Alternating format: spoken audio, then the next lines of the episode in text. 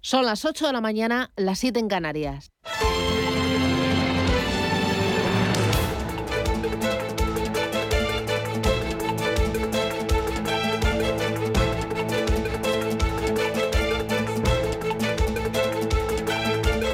Capital Intereconomía, con Susana Criado.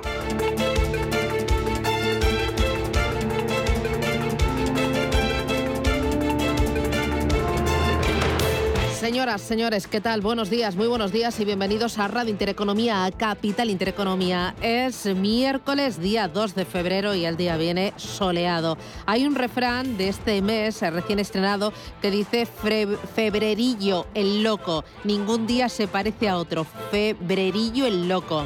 Bueno, pues eh, hoy van a perder fuerza el cierzo y la tramontana y las nubes del extremo norte desaparecen. Por lo demás, sigue todo igual con lluvias y calima en Canarias y cielos soleados en el resto de España.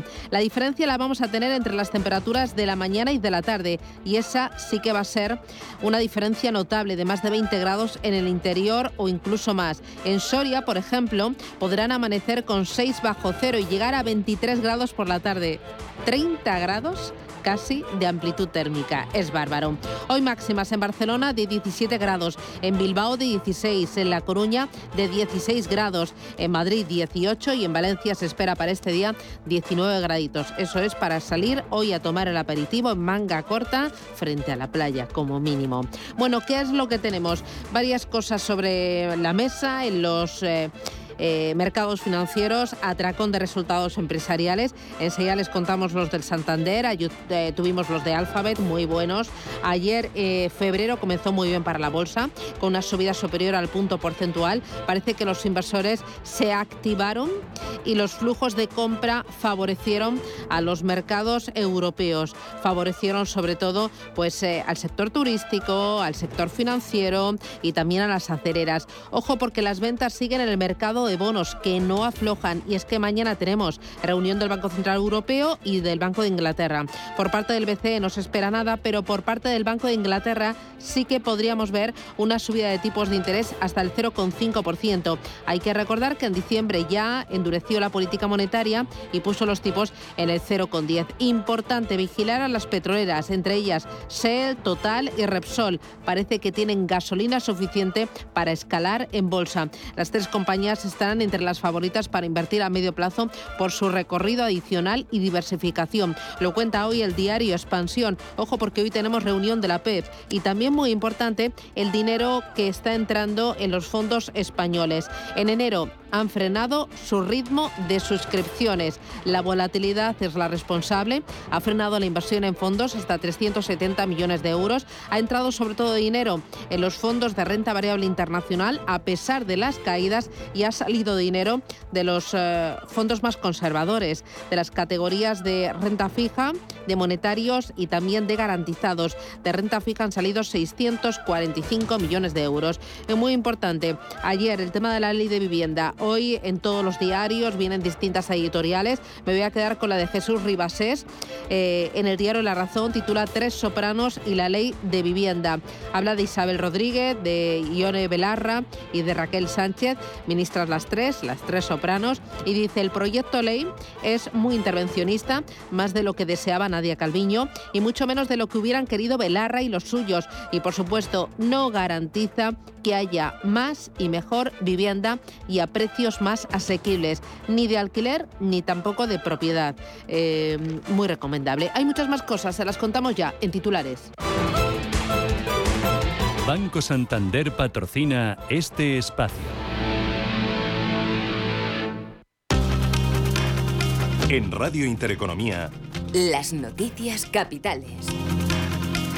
Santander gana 8.124 millones de euros en 2021. Un resultado que está por encima de lo que esperaba el mercado. El beneficio ordinario antes de impuestos fue de 15.260 millones de euros, un 65% más y récord en la historia del banco.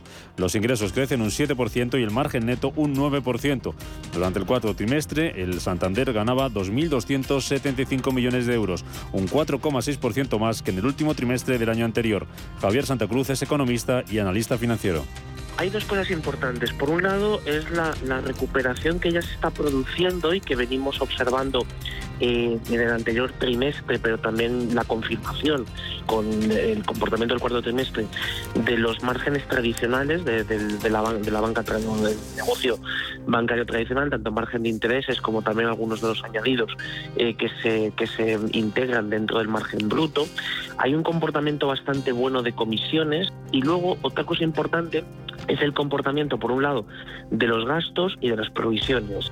Alphabet se dispara en las negociaciones fuera de hora tras presentar resultados anoche al cierre. La matriz de Google sube un 9% tras batir previsiones y casi duplicar su beneficio el año pasado. También se van a cotizar hoy en Europa las cuentas de Novartis, que aumenta las ventas un 6% en 2021 y cierra el año con un beneficio de 24.000 millones tras su desinversión en Roche.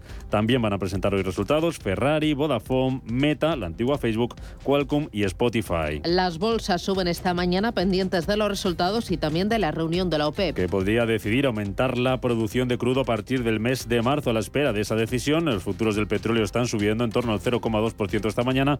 Está el barril tipo Brent en los 89 dólares con 36 centavos, el West Texas en los 88 con 42. En el caso de los futuros, tenemos esta mañana al futuro del eh, SP500 subiendo un eh, 0,5%, plano el futuro del Dow Jones. En las bolsas asiáticas siguen cerradas las bolsas de Shanghái y el, eh, el Hansen de Hong Kong por festivo está subiendo Tokio un 1,7% y también un 1% arriba la bolsa australiana y la bolsa de la India. En el caso de los futuros europeos, sube el eh, futuro del Eurostock 50 un 0,1% y el futuro del IBEX 35 lo hace algo más de medio punto porcentual. Hoy el selectivo español va a partir por encima de los 8.700 puntos después de que comenzara febrero con una subida del 1,3%. Vamos con la agenda del día. Se publican los datos de paro y afiliación del mes de enero. Será el primer dato de paro registrado del año después de que en 2021 se cerrara con 782.000 parados menos y la mayor creación de empleo desde 2005. La ministra de Trabajo, Yolanda Díaz, anticipa que las cifras que vamos a conocer a las 9 serán buenas. La norma ya está desplegando sus efectos y ya verán mañana, les anticipo, cómo en términos de contratación indefinida los datos van a ser muy positivos. Además, hoy en España se va a publicar la cifra de llegadas de turistas extranjeros durante 2021 en la zona euro, lo más importante, dato de inflación de enero y en Estados Unidos el informe ADP de empleo en el sector privado. El gobierno consigue los apoyos necesarios para aprobar la reforma laboral. Gracias al sí de Más País y Compromís y al posible apoyo también de Ciudadanos, que no harán depender la votación de mañana en el Congreso de la postura de Ezquerra ni el PNV. La COE espera que no se cambie ni una coma del acuerdo firmado por los agentes sociales. Nosotros nos hemos sentado durante nueve meses eh, con los sindicatos, eh, que, a los cuales también tengo que agradecer su esfuerzo y su trabajo. Hemos trabajado mu- muchísimo. Eh, cuando yo digo que cada coma no se cambia es porque cada coma en estos temas eh, significa muchas cosas. Y, y cuando has puesto una coma aquí, has cedido otra coma en otro sitio. Es decir, yo creo que esa es parte de la negociación. El Consejo de Ministros aprueba el proyecto de ley de vivienda y solicita su tramitación de urgencia. Y lo hace sin cambios en el texto a pesar del informe contrario del Consejo General del Poder Judicial. Raquel Sánchez es ministra de Transporte y Vivienda. En opinión de este gobierno, eh, esta ley es una, es una ley que es eh, rigurosa, es una ley sólida, es una ley compacta y es una ley transversal y que está blindando la función social que debe cumplir la vivienda y que está llamada a tener una vocación de perdurar en el tiempo. Más referencias, sanidad y las comunidades autónomas se reúnen hoy para estudiar relajar algunas restricciones. Entre ellas, el uso obligatorio de la mascarilla en la calle que ayer se prorrogaba en el Congreso. Carolina Darias. Se trata de una medida estrictamente temporal. Durante el tiempo necesario hasta que los niveles de indicadores de riesgo de la pandemia alcancen los niveles adecuados, según establezca nuestro propio Consejo Interterritorial en el que estamos representados todos. Y tengo que anunciarles, señorías, que vamos por el buen camino. Día a día seguimos bajando de incidencia acumulada y este significa que estamos cada vez más cerca. Esa incidencia acumulada a la que se refería la ministra bajaba ayer otros 185 puntos. Cataluña reabrirá el ocio nocturno a partir del 11 de febrero. Y además levantará las cuarentenas en las escuelas de la comunidad antes de que termine el mes de febrero. Patricia Playa es la portavoz del gobierno catalán. Eso significa que cualquier eh, niño o niña que no tenga ningún síntoma o cualquier niño o niña que no sea positivo de COVID no tenga ya que hacer cuarentena en su casa y que pueda seguir asistiendo a las clases con total normalidad. esta propuesta se trasladará mañana, como les decía, en, la reunión interterritorial, porque la voluntad es que sea una medida que sea eh, extensible a la totalidad de España. En el País Vasco, el Tribunal Superior de Justicia rechaza prorrogar el pasaporte COVID en bares y restaurantes y Noruega va a retirar hoy la mayor parte de las restricciones. Estados Unidos insta a Rusia que retire su ejército de la frontera con Ucrania. El secretario de Estado de Estados Unidos, Anthony Blinken, tras hablar con su homólogo ruso, Sergei Lavrov, insiste en que una invasión traería consecuencias rápidas y severas para Moscú. Banco Santander ha patrocinado este espacio.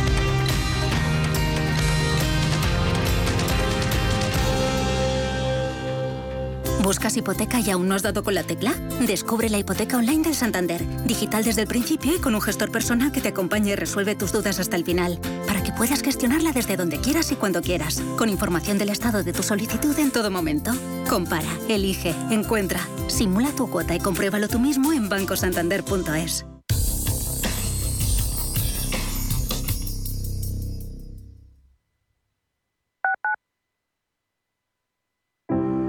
Cuando era un niño, mi abuela me partía los filetes en trocitos muy pequeños y a veces hasta se me hacía bola. Pero ahora que le cuesta un poquito tragar, yo hago lo mismo por ella y nos reímos mucho recordándolo. Además, sé que no estoy solo. Si necesitas ayuda para el cuidado de una persona mayor en Madrid, confía en la Fundación Atilano Sánchez Sánchez. ¿Estás buscando un piso para invertir? Entra en inviertis.es. Pisos verificados con inquilino. En Inviertis, haz tu próxima inversión inmobiliaria completamente online. Inviertis, con más de 400 activos con inquilinos en toda España. Rentabilidad inmediata. Inviertis.es. Analiza, compara y oferta. Inviertis, tu inversión inmobiliaria a un clic de distancia. Radio Intereconomía es la mejor plataforma para dar a conocer, relanzar y poner voz a su empresa. Nuestro equipo comercial le asesora para conseguir sus objetivos. Contacte con nosotros. Teléfono 91 999 2121 y en el mail comercial arroba intereconomía.com. Radio Intereconomía, la radio de las empresas. Clínica Oliver y Alcázar. Especialistas en implantes para pacientes con muy poco hueso. Cirugía mínimamente invasiva con prótesis definitiva en un mes como máximo. Diagnóstico gratuito y financiación. Consulte su caso en el 91 564 6686 o a través de la página web oliverialcázar.com. Más de 30 años de experiencia. Restaurante Inari Moraleja, tu japonés del Soto de la Moraleja junto al restaurante Kionansui. Comprometidos con la calidad, comprometidos con su seguridad. Reservas y pedidos en el 910-070356 o en grupoinari.es, un restaurante del Grupo Inari.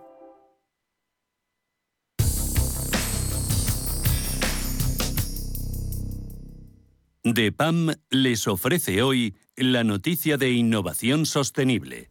Existen muchas definiciones sobre lo que son las finanzas sostenibles, pero quizá la más comúnmente aceptada es la que expuso la Comisión Europea.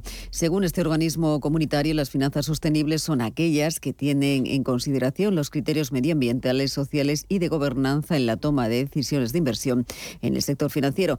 Muchos inversores tienden a confundir la sostenibilidad con las inversiones relacionadas exclusivamente con el medio ambiente, obviando tanto ese aspecto social como el ámbito de buen gobierno, es decir, la transparencia en la gestión. El principal problema es que si no se cuenta con el asesoramiento profesional adecuado, se corre el riesgo de no aprovechar al completo ese importante universo de inversiones sostenibles que existen en la actualidad. DEPAM les ha ofrecido esta noticia por gentileza del Centro de Inteligencia Sostenible de DEPAM.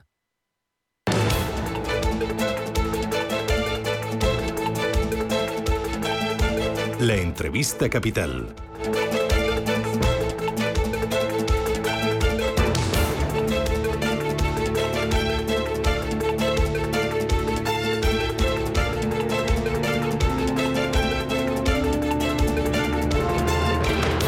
El entrevista capital vamos a mirar hoy al gas. Eh, lo hacemos eh, porque estamos viendo que aumenta la tensión entre Rusia y Ucrania.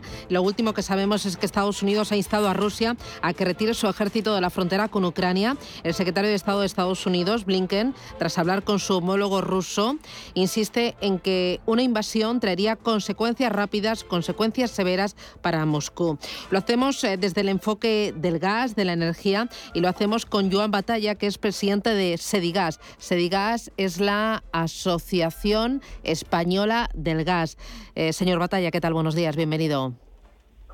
Muy buenos días. Eh, para que los oyentes les ubiquen a ustedes a la Asociación Española del Gas, ¿a qué tipo de empresas, a cuántas representan ustedes en Sedigas? Mira, representamos al conjunto del sector gasista, más de 200 empresas que van desde lo que son las empresas que se encargan del transporte, la distribución, los comercializadores, pero también lo que son la industria auxiliar, instaladores, empresa auxiliar que presta los servicios asociados a lo que es el suministro de gas. Muy bien. Eh, bueno, yo creo que con esta presentación eh, el oyente eh, se hará mucho, tendrá mucho más en cuenta ¿no? sus palabras y sus valoraciones. ¿Cuánto gas nos llega desde Rusia y desde la zona que ahora está tensionada geopolíticamente? Mire, en el caso de España, a diferencia de lo que es el resto de Europa, donde el gas procedente de Rusia ocupa o representa más del 70%. En el caso de España, la participación de ese gas procedente de Rusia es reducida, está por debajo del 10%. Más concretamente, en el, 2000, en el 2021, el año que acabamos de cerrar, representó poco más del 8%. Eh, la cuestión es que España, pues a lo largo de los años, derivada de su situación geográfica, lo que ha conseguido es diversificar las fuentes de, origen de ese gas. En estos momentos son más, cerca de 14 países los que suministran gas a España, lo que te produce, te aporta esa seguridad de suministro, esa diversificación y nos reduce lo que es el impacto que pueda tener lo que es la situación, la tensión actual entre Rusia y Ucrania. Entiendo que nosotros dependemos mm, en materia de gas mucho más de Argelia, ¿no? De esa zona sí que nos viene mucho más eh, cantidad de gas. Mira, en el caso, en el caso de España, Argelia viene a representar del orden del 40% del suministro de gas, tanto a través de barco, en forma de gas líquido, gas natural licuado, o a través de las infraestructuras de gas. Pero es que también es importante destacar que en el caso de España, la mayor parte del gas, el 54%, nos viene a través de barco, lo que nos aporta esa flexibilidad y esa diversificación de puntos de origen muy distinta de la situación que pueden estar viviendo otras economías, otros países europeos, como pueden ser los países nórdicos o las economías de los países del este, donde la dependencia del gas es superior al 80%. Entonces, eh, nosotros estamos en una mejor posición que el resto de nuestros compañeros de Europa y nosotros estaríamos incluso en posición de eh, ayudar en el suministro a Europa si el conflicto eh, crece en tensión y se reduce la llegada de gas procedente de Rusia, procedente de, sí, de Rusia y de Ucrania a, a, esos países del norte de Europa y del este. En el caso de España, una ventaja significativa es la infraestructura que tiene. Eh, es el país de Europa con una mayor dotación de plantas de regasificación, para que lo entienda el oyente, pues plantas que están preparadas para esa descarga de, gas procedente de esos 14 países a nivel, a nivel global y puede aportar lo que son esos servicios a la hora de hacer llegar este gas a Europa. Existe la restricción, las limitaciones de lo que es la capacidad física de interconexión con el resto de Europa, que es una cuestión que yo creo que se vuelve a poner encima de la mesa la importancia de dotarnos de esa capacidad transfronteriza de exportación, de importación, de aportar seguridad entre todos los Estados miembros cuando se producen situaciones de crisis como esta. Eh, ahí hubo un proyecto, corríjame si me equivoco, ya hace un tiempo, unos cuantos años, que era el tender un gasoducto eh, que uniera España con Francia y así poder abastecer a parte de Europa con el gas que nos llega a nosotros de otros países. El proyecto MidCat, un proyecto que cruzaba los Pirineos y que en su momento se desestimó pero yo creo que la coyuntura actual vuelve a poner en valor eh, lo que es el papel, la relevancia de las infraestructuras y lo que es la capacidad de aportación de ese respaldo cuando cualquiera de los Estados miembros de la Unión Europea, pues obviamente sufre una situación de tensión en los mercados internacionales derivadas de circunstancias o situaciones geopolíticas. Sería un buen momento entonces eh, para que España eh, aprovechara su posición geográfica para decir, oye, hay que invertir aquí si queremos que Europa no dependa tanto de Rusia. Yo creo que es una oportunidad en cualquier momento eh, dotarnos de esa capacidad de, exportación e importación aporta seguridad a cualquier a cualquier economía, a cualquier Estado miembro, y pero más en estos momentos lo estamos viendo de que la mayoría de economías europeas dentro de esas estrategias para garantizar un suministro tan crucial para cualquier, para cualquier país como es el gas, están buscando eh, fórmulas alternativas para, para garantizar la llegada y la continuidad del suministro. Claro, ¿y qué fórmulas alternativas hay? Porque Bruselas está planteando un plan de contingencia por si eh, crece la escalada bélica. Aquí hay una cuestión que es importante. Cuando se producen esas circunstancias, estas tensiones geopolíticas, lo importante es dotarse de esos elementos que te garantizan la seguridad de suministro. Los almacenamientos subterráneos de gas ocupan un papel protagonista, lo que es la capacidad de almacenamiento en los tanques de las plantas de regasificación, obviamente es otro aspecto muy relevante, aportan esa flexibilidad ante cualquier interrupción del suministro. Y en este sentido, España, a través del plan invernal, donde se ha colaborado por parte del conjunto del sector gasista, en particular el transportista en la gas, pero también lo que son las empresas comercializadoras, se está realizando un incremento de esa seguridad, de esa flexibilidad a través de lo que es el almacenamiento en tanques o lo que es la contratación de capacidad para que no se produzca ninguna, ninguna ruptura en la continuidad del suministro. Claro, porque por lo que me dice es muy importante lo que llega, pero es muy importante la capacidad de almacenamiento que tiene cada uno de los países. Sí, Sí, esta es una cuestión crítica porque es el elemento que te aporta esa flexibilidad cuando se produce tanto por parte de la oferta, una interrupción en la oferta por derivada de una tensión como la actual, o un evento climatológico, un incremento de la demanda derivado de lo que es la situación meteorológica o las condiciones climatológicas. Y en este sentido, en el caso español, de la mano de pues, esas actuaciones concertadas con la Administración, se ha incrementado significativamente lo que es ese, ese colchón ese respaldo para situaciones, situaciones inciertas como las actuales. ¿Cuánta capacidad de almacenamiento tiene España y cuánta capacidad tiene Europa? Mira, en estos momentos la capacidad de almacenamiento se sitúa alrededor, por encima de los 40-45 días de consumo de gas. El, el, oyente puede decir, bueno, ¿es mucho o es poco? Eh, un simple dato, y además lo apuntó la vicepresidenta recientemente, la vicepresidenta Teresa Rivera, en el caso del evento climatológico extremo que tuvimos en España a principios del año pasado, el Filomena, el consumo, el incremento del consumo de gas fueron dos días equivalentes a dos días de gas, con lo cual es indicativo de esa capacidad, esos 40, 45 días de capacidad de los almacenamientos para dar respuesta a situaciones como la actual. Otra cosa, es importante el transporte, el almacenamiento y luego también el precio. Eh, eh, esta tensión geopolítica entre Rusia y Ucrania, ¿cuánto ha encarecido el precio del gas? Es difícil dar una cifra. Lo que sí que es cierto es que cualquier tensión geopolítica te afecta a los mercados, incrementando su volatilidad.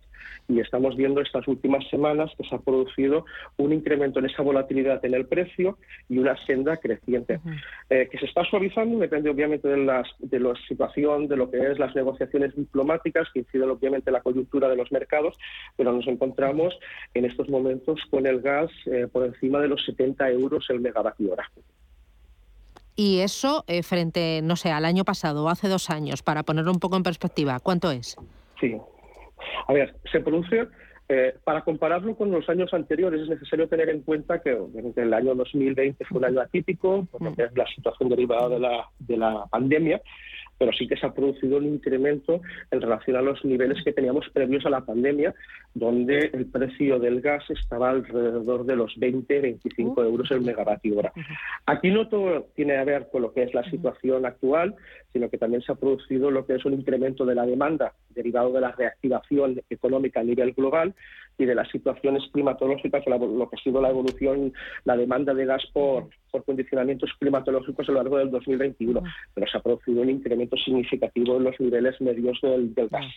Eh, dos cositas más, señor Batalla. Eh, uno, eh, respecto a Bruselas, a corto y a medio plazo, ¿qué más podría hacer para no depender tanto de determinadas zonas geográficas, para que Europa fuera menos dependiente en cuanto a gas? Aquí hay diferentes, hay la cuestión que comentaba antes de las infraestructuras, esas interconexiones que nos den esa seguridad entre todos los Estados miembros, pero también hay una apuesta muy clara por lo que es los gases renovables, gases autóctonos, gases que contribuyen a la descarbonización y que, eh, por ejemplo, el biometano o lo que es el hidrógeno, que nos permiten incrementar nuestra autonomía energética, permiten dar respuesta a los retos de descarbonización del sector industrial y, sobre todo, permiten contribuir a la consecución de los objetivos del Acuerdo de París. Y en el caso español, además, es muy relevante teniendo en cuenta que en el caso del biometano es uno de los países con un mayor potencial a nivel europeo para aprovechar esos residuos orgánicos. Introducimos a las emisiones de CO2 con gases que no contaminan, pero al mismo tiempo contribuimos a lo que es el reequilibrio territorial teniendo en cuenta la procedencia de este gas renovable que es de origen ganadero, industria agroalimentaria, y permite la consecución de los, la consecución de los objetivos de cohesión territorial. Claro, justo ahora que me dice eso, eh, estaba recordando que hoy mismo Bruselas va a presentar su propuesta final sobre el lugar del gas y el lugar también de la nuclear en las inversiones verdes. Em, desde Sedigas, eh, ¿qué es lo que esperan de Bruselas? ¿Qué sería lo adecuado eh, para, o sea, sería adecuado meterlo como, como propuesta verde, como inversión verde? Aquí hay una cuestión, estamos pendientes de, como muy bien, como bien apuntabas, de lo que es ese posicionamiento por parte de Europa, esa propuesta definitiva a la hora de emitir esta valoración, pero sí que es muy importante, yo creo que este debate lo pone de manifiesto, eh, la relevancia que tiene el gas en la consecución de los objetivos climáticos a corto plazo y a medio y largo plazo, como comentaba antes, con esa apuesta decidida que se está haciendo a nivel europeo por los gases renovables, por el biogás, gas sintético, el biometano, el hidrógeno. Sin duda, el reto del cambio climático es tan mayúsculo que requiere la contribución de todos los vectores energéticos y en esa contribución, sin duda, estará, estará el gas. Muy bien, pues eh, Joan Batalla, presidente de Seigas, ha sido un placer charlar con usted. Hemos aprendido mucho en esta conversación y la verdad es que es un gusto. Muchísimas gracias y iremos viendo cómo se van desarrollando los acontecimientos. Muchísimas gracias. Hasta pronto. Hasta pronto. Muchísimas gracias, a ustedes. Chao, chao. Si mantienes la cabeza en su sitio, cuando a tu alrededor todos la pierden, si crees en ti mismo cuando otros dudan, el mundo del trading es tuyo. Trading 24 horas, un sinfín de oportunidades. Cuando ves la oportunidad, IG.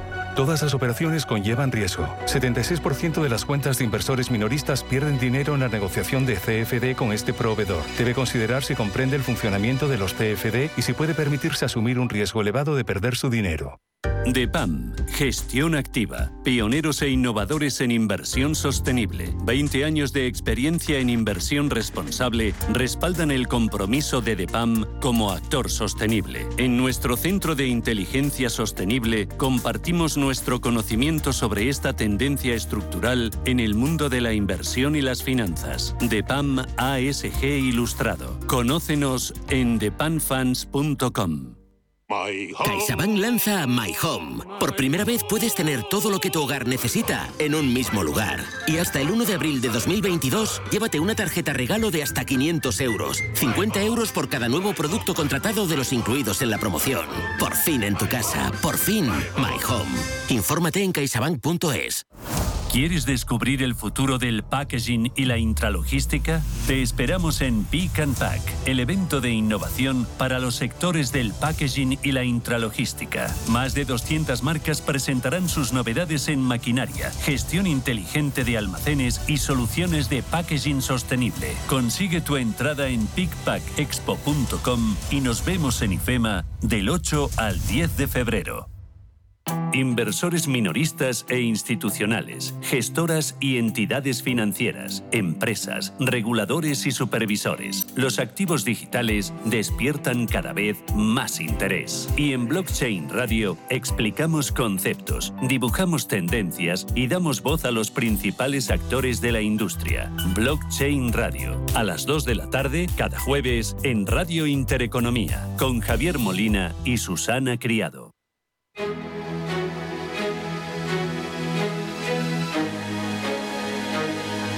En Radio Intereconomía, la tertulia capital con Susana Criado.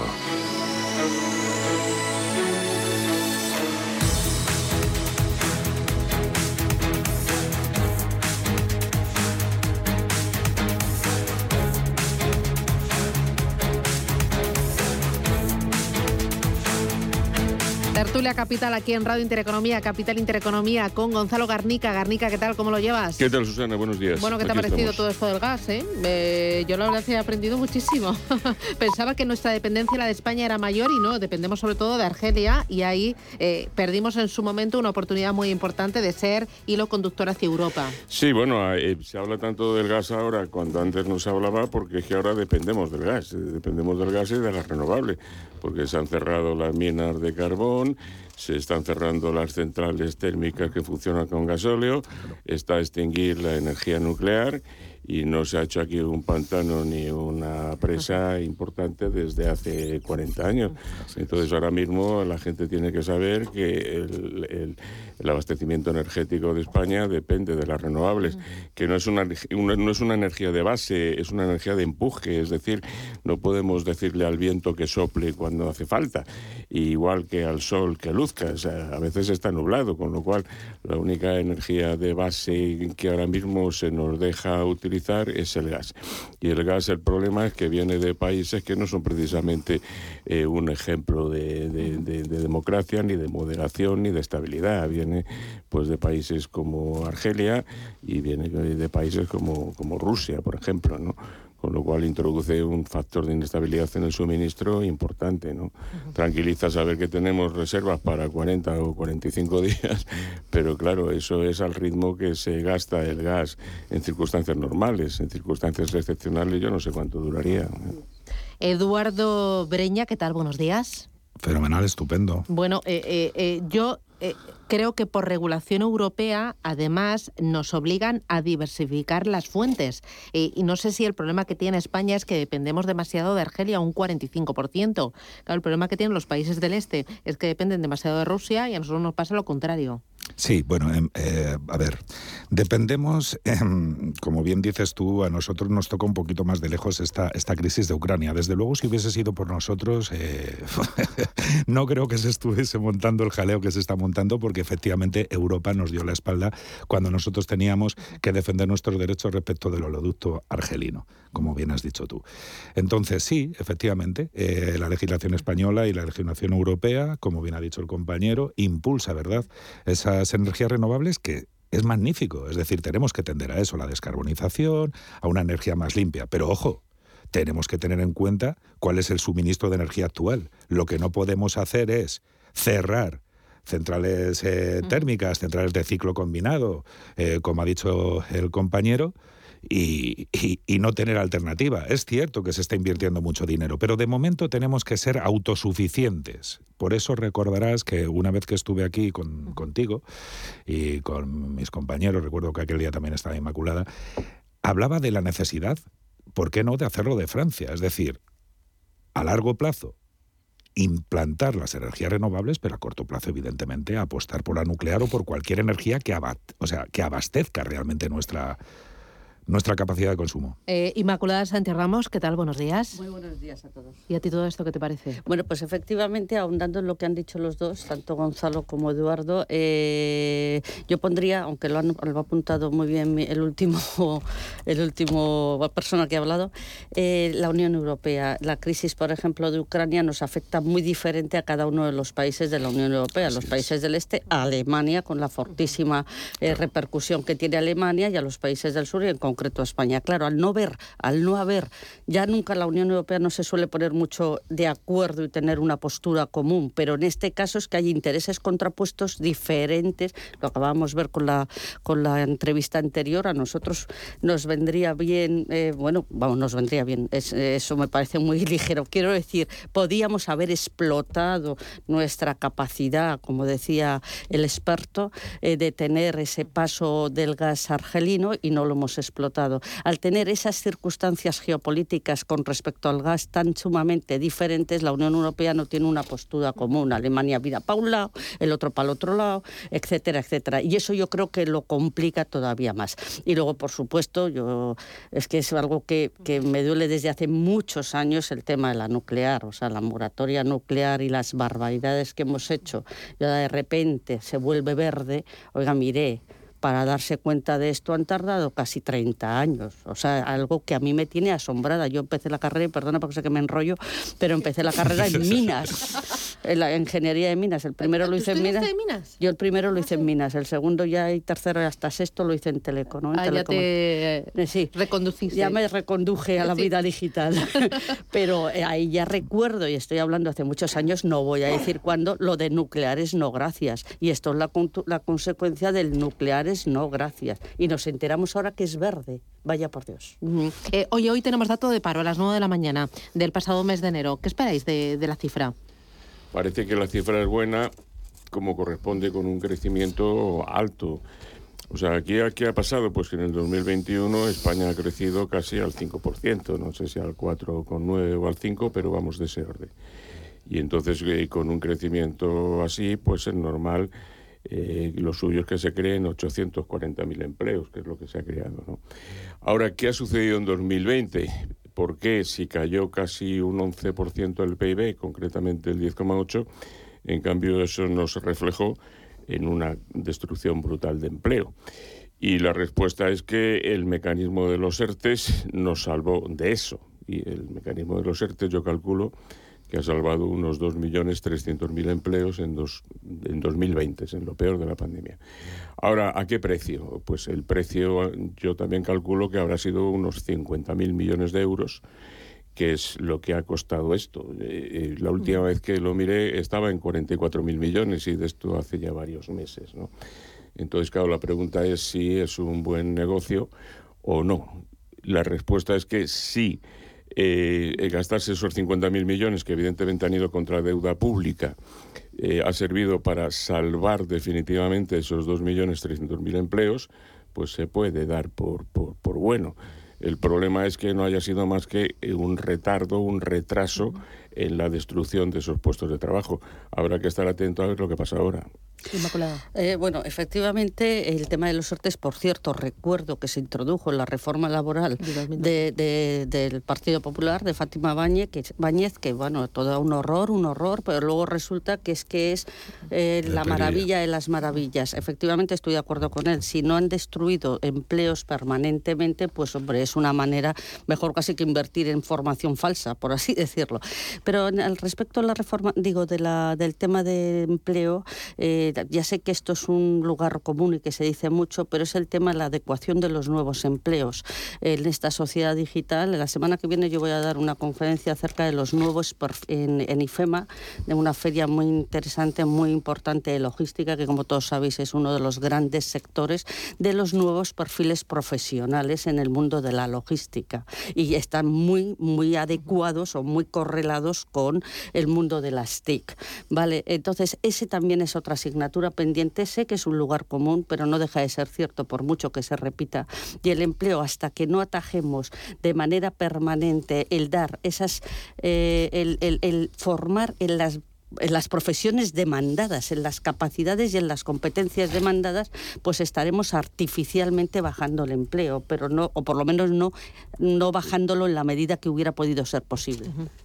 Poco que añadir. Eh, bueno, que tenemos reforma laboral.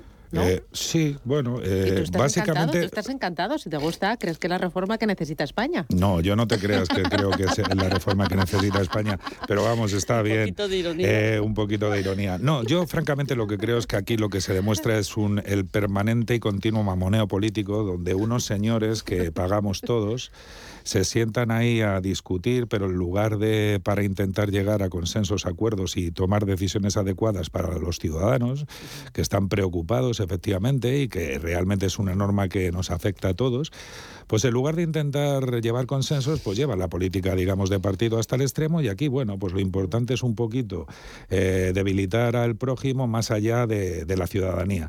Yo, perdonadme, eh, soy una persona bastante escéptica cada vez más eh, la política. Creo que las personas formadas, además, no suelen ser personas alineadas. Es cierto que en la política tenemos grandes, eh, bueno, personas muy capacitadas, eh, grandes perfiles, pero no nos engañemos.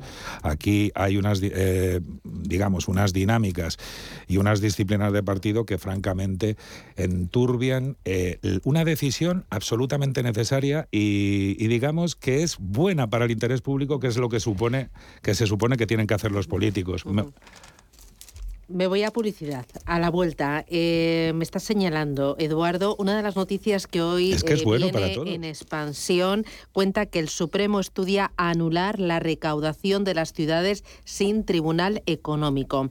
Está contando el diario Expansión, habla de los impuestos locales, dice que están en juego, dice que el incumplimiento de la norma del año 2003 puede tumbar el cobro del IBI del impuesto de actividades económicas, de algunas tasas o también del impuesto de plusvalía. Sí. Eh, ¿Esto es de verdad o estoy todavía soñando? Porque esto No. me suena muy bueno. Espera, no me digas nada. Publicidad y a la vuelta. Más es incorporar inteligencia artificial e innovación tecnológica a las inversiones. Mucho más es añadir a esa innovación la experiencia de 35 años dedicados a la inversión y a los inversores. En Renta 4 queremos ofrecerte mucho más.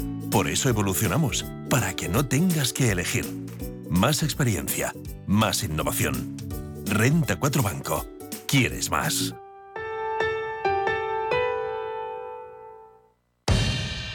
En Correos sumamos un nuevo servicio para tu empresa. Correos Frío. Ahora puedes enviar productos farmacéuticos, alimentos frescos o cualquier mercancía a temperatura totalmente controlada. Sabrás exactamente a qué grado se encuentra tu producto en cada momento.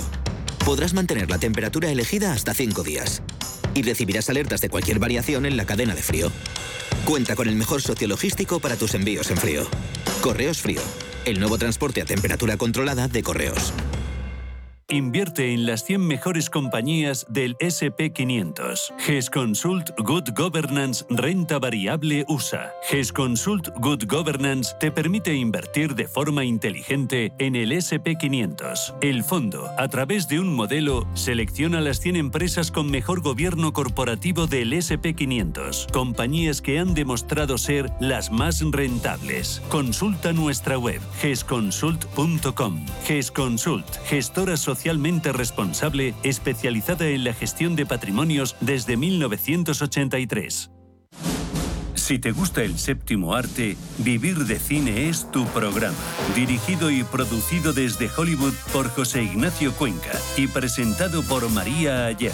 Toda la actualidad del cine, estrenos, festivales y críticas, sin olvidar los clásicos. Los jueves de 10 y media a 12 de la noche y los viernes de 1 a 3 de la madrugada, Vivir de Cine en Radio Intereconomía.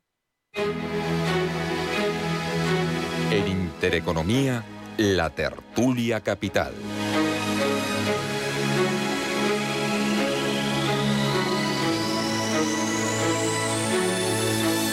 A ver, el Supremo está evaluando la nulidad de la gestión, liquidación, recaudación e inspección de los tributos en aquellos municipios que hayan incumplido su obligación de crear un tribunal económico administrativo local. Estamos hablando, Eduardo, del IBI, del impuesto de actividades económicas, de algunas tasas, del impuesto de plusvalías. Cuéntame esto qué es exactamente. Vamos O sea, a lo porque suena vamos- bien, ¿no? Mira, como tenemos poco tiempo, hay que exprimirlo, vamos a lo esencial.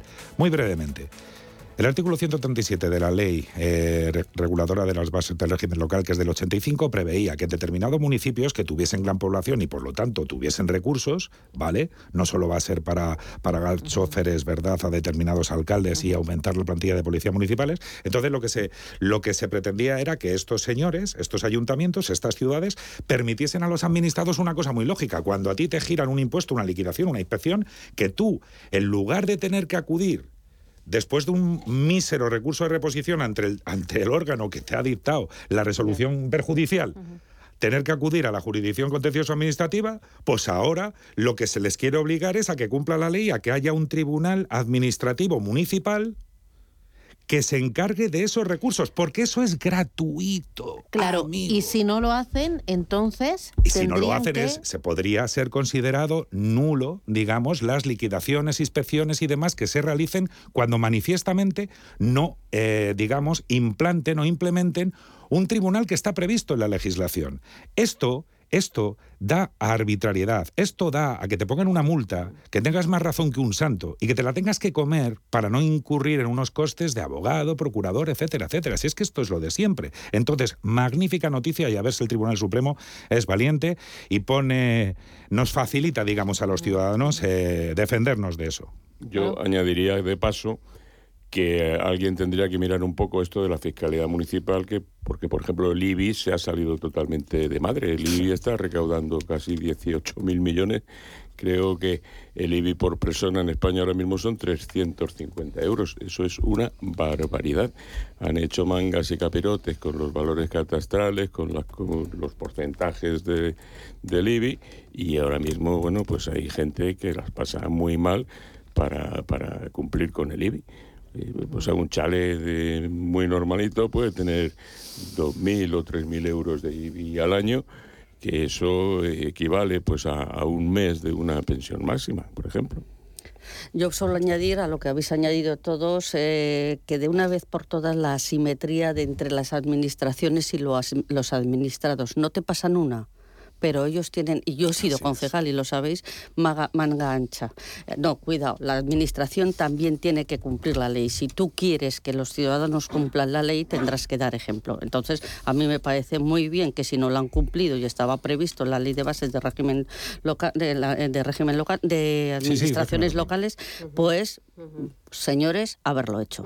Oye, voy a aprovechar que está aquí Eduardo porque tú representas también a los minoritarios de Duro Felguera. Están esperando, de hecho, que diga esto. A ver, cuéntalo. Vamos a ver, eh, para todo, vamos, me gustaría trasladar al mercado un mensaje de confianza, ¿verdad?, eh, en el futuro de nuestra compañía. Efectivamente, soy el presidente del Sindicato de Accionistas Minoritarios de Duro Felguera y para todos los operadores de mercado, los inversores eh, y evidentemente los accionistas, que son los que más me preocupan, pues uníos, uníos a nosotros porque evidentemente hay futuro y hemos conseguido una cosa muy importante y es que ya que el Estado, ¿verdad?, y la Administración nos ha ayudado, pues hemos cumplido con un contrato, eh, con un contrato que hemos conseguido en Holanda de 100 millones de euros, de momento cumplir con los objetivos del primer año del plan de viabilidad aprobado por SEPI precisamente para poder ayudar a una empresa que tiene futuro y que estaba, digamos, teniendo problemas de, de solvencia, eh, pero por gestiones pasadas desastrosas. Francamente, creo que se está haciendo muy bien las cosas por el Consejo actualmente. Eh, ¿Cuál es la situación a día de hoy de Duro Felguera? Pues es una empresa ahora mismo que está eh, ha recibido 120 millones de, de la SEPI, ha recibido también 80 millones de avales por parte de la banca, se ha refinanciado la deuda, nuestra deuda es realmente asumible y luego también ha habido una quita adicional por parte de los bancos y parte de la deuda además son obligaciones convertibles. Realmente la situación financiera actual de, de Duro Felguera es muy prometedora. Oye, me queda muy poquito tiempo. La ley de vivienda del eh, gobierno. ¿O- ¿Me vas a decir algo? No, en absoluto. Te agradezco que me hayas dejado decir esto. Claro, claro. Eh, oye, lo de la Sí. ley de vivienda. Pues de titular. Sí, no, la ley de vivienda eh, eh, establece ahí una, difer- una diferencia enorme entre los propietarios de más de 10 pisos, que son prácticamente expropiados de- por el del uso que puedan y de los precios que puedan poner a sus alquileres, de los que tienen menos de 10 pisos. Esto lo está haciendo mucho ahora todos los gobiernos, que es eh, sentar un concepto que es muy negativo, pero que no afecta al común de los mortales, porque eh, está en un baremo muy alto y luego poco a poco va bajando el baremo. Para, para mí como... Ah, perdón. Perdón. Ah, Ah, perdona. Para mí como titular, el, intervencionista, el intervencionismo siempre es malo. Como titular, si quieres, ya que estamos en, una, en un medio. Totalmente de acuerdo. Y añadiría simplemente que no queremos que se pague el IBI, entonces que invierta la gente en inmuebles. Me da igual que sea un banco, me da igual que sea un fondo de inversión, que es que hay que pagar impuestos, señores. Gonzalo Garnica, Inmaculada Sánchez Ramos, Eduardo Oreña, un placer. Os veo en forma. Igualmente. mucho y a por el miércoles. Chao, chao. Gracias, Susana. Muchas gracias, Susana.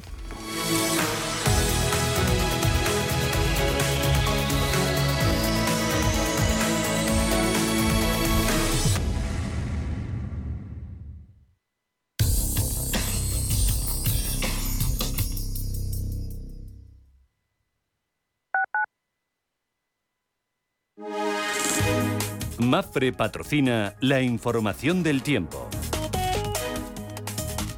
Muy buenos días. Para hoy miércoles esperan intervalos de nubes bajas matinales en la cordillera Cantábrica, Meseta Norte y Alto Ebro, con predominio de cielos poco nubosos o despejados en el resto del país. Las temperaturas máximas subirán en la península y Baleares y de forma más notable en buena parte del interior norte y sudeste.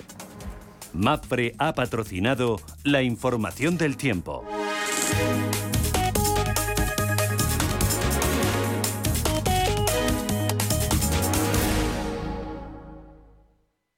Protegidos Radio, todos los martes de 2 a 3 de la tarde en Radio Intereconomía con Pedro Gómez, tu director de seguridad. Hablaremos de la prevención, la seguridad y la protección de las familias, el hogar y las empresas. Escúchanos, queremos protegerte. Antes de que amanezca te acompaña, escucha y ameniza las mañanas en Radio Intereconomía. No olvides participar los últimos viernes de cada mes en nuestro sorteo con grandes regalos y obsequios llamando al 91 53 318 51. Antes de que amanezca, con Willy Sancho Muela, de martes a viernes de 6 a 7 de la mañana en Radio Intereconomía. Los viernes a las 10 de la noche tienes una cita con otro gato, el gato gourmet. Andrés Sánchez Magro presenta una guía semanal gastronómica, enológica, de restaurantes, literaria, musical, con todos aquellos ingredientes necesarios para cocinar la buena vida. El gato gourmet, los viernes a las 10 de la noche aquí, en Radio Intereconomía. Radio Intereconomía la radio económica que se preocupa de su interés.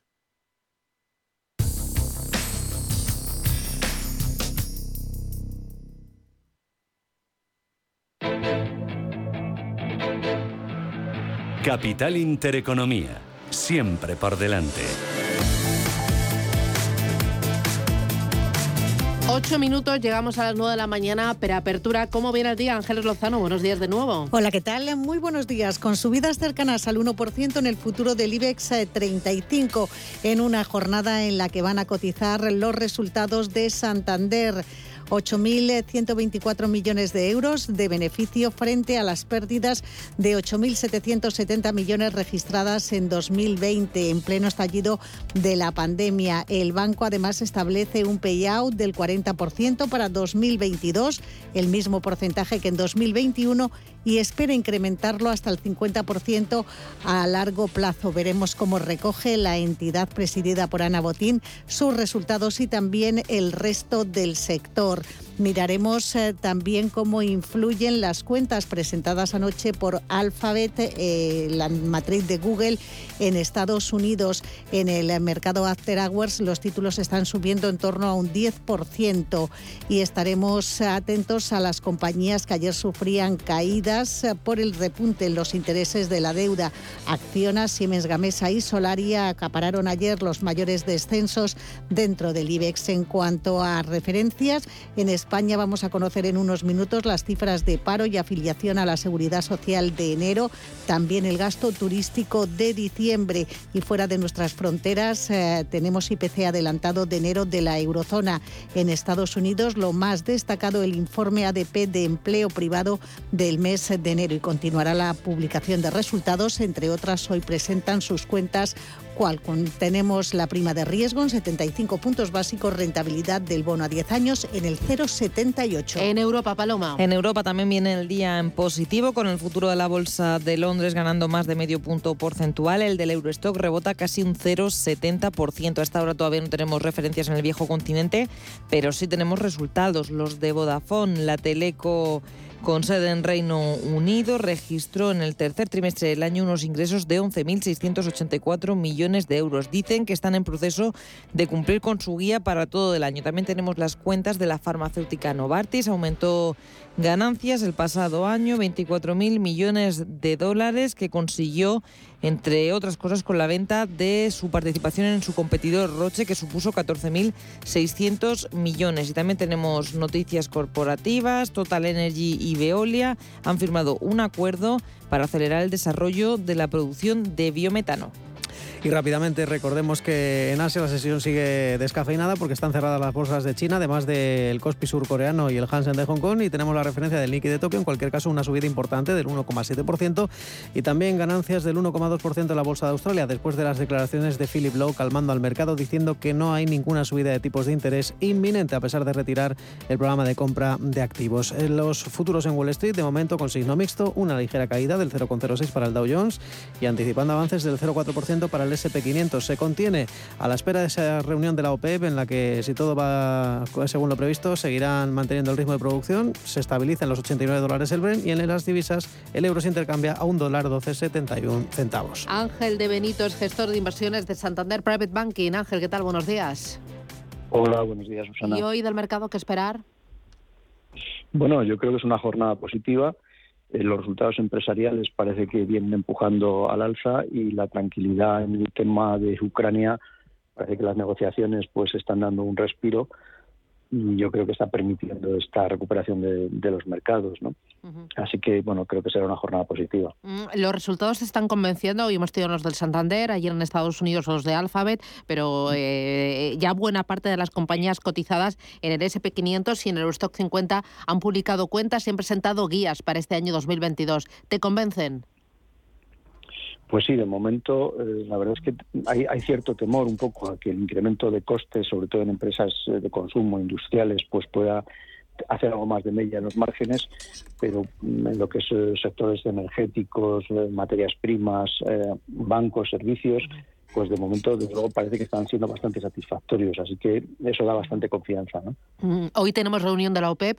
¿Cómo ves el precio del crudo y qué esperas de esa reunión de, la Organización de Países Exportadores de Petróleo? Bueno, la verdad es que se han comprometido a aumentar producción, supongo que, lo harán, mm, pero aún así yo creo que vamos a tener el petróleo relativamente alto eh, todo el año, ¿no? Posiblemente. Eh, lo que hace falta es que no se dispare a, precios ya más escandalosos, ¿no? Sino que, bueno, más o menos se mantenga en este entorno. Yo creo que con, con esto...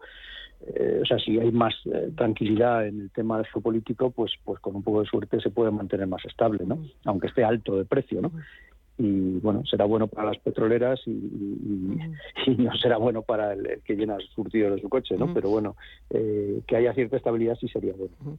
Tenemos mañana reunión del Banco Central Europeo, eh, no se espera nada, pero sí subida de tipos de interés por parte del Banco de Inglaterra.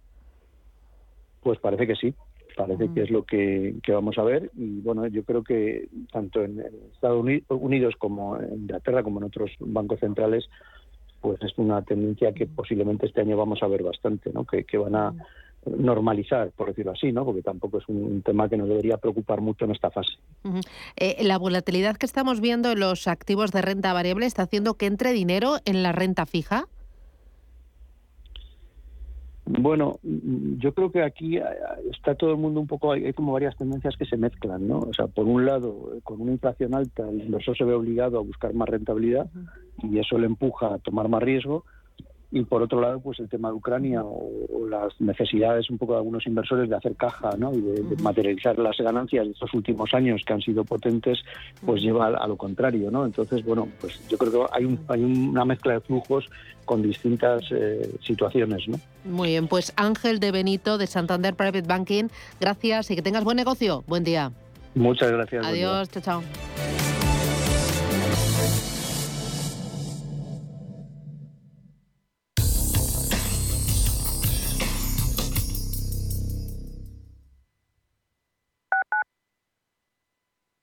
¿Estás buscando invertir en criptomonedas de manera segura? CoinMotion, la primera compañía en Europa registrada oficialmente como proveedor de servicios de criptomonedas con licencia de medios de pago, te ofrece la compraventa de criptomonedas, soluciones de custodia segura, depósitos instantáneos de forma gratuita y cuentas remuneradas con atractivos intereses. Más de 100.000 clientes confían en nosotros. Conócenos en coinmotion.com. Invertir en criptomonedas requiere un mínimo de formación para evitar riesgos.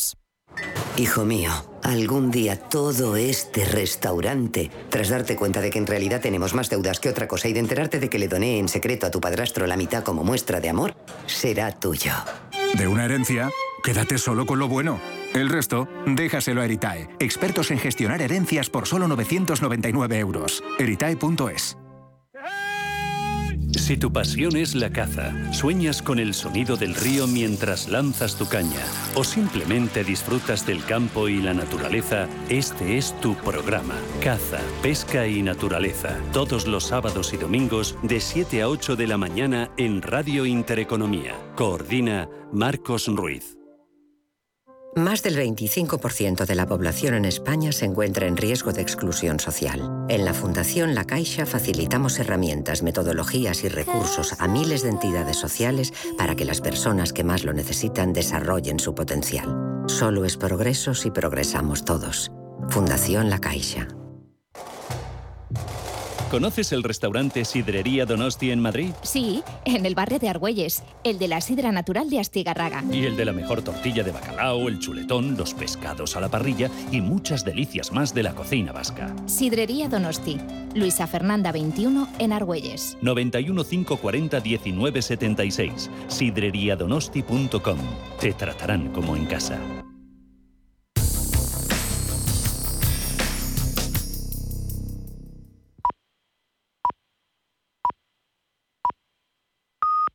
CaixaBank patrocina